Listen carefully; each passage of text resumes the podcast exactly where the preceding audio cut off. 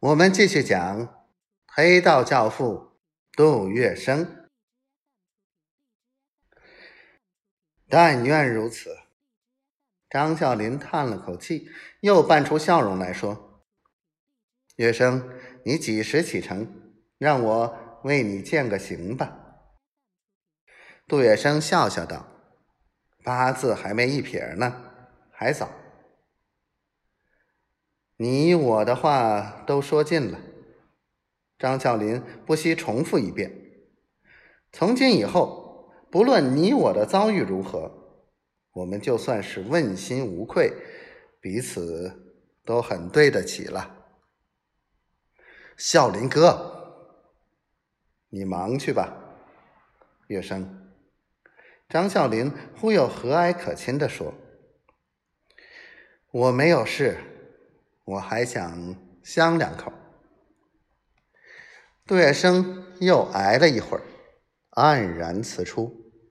回到家里，他像有了心事，闷闷不乐，久久不语。在杜月笙眼里，钱财用得完，交情却吃不完。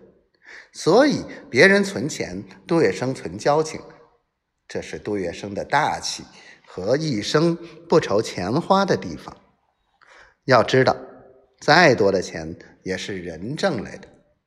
钱有花光的时候，可通过交情，却可以把钱再重新挣回来。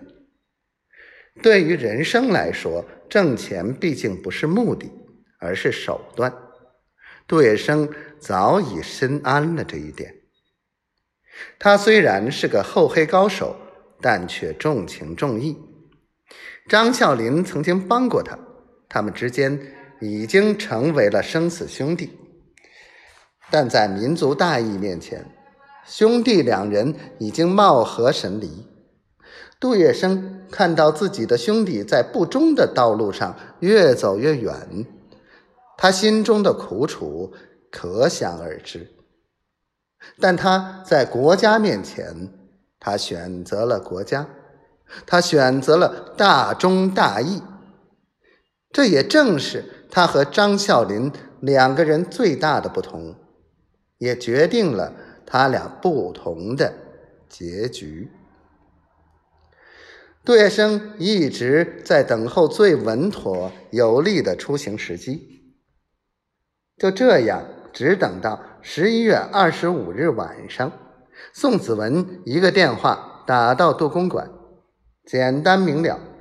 他只是通知杜月笙说：“船票买好，法国的阿拉密斯号停在法租界码头，明天晚上上船。”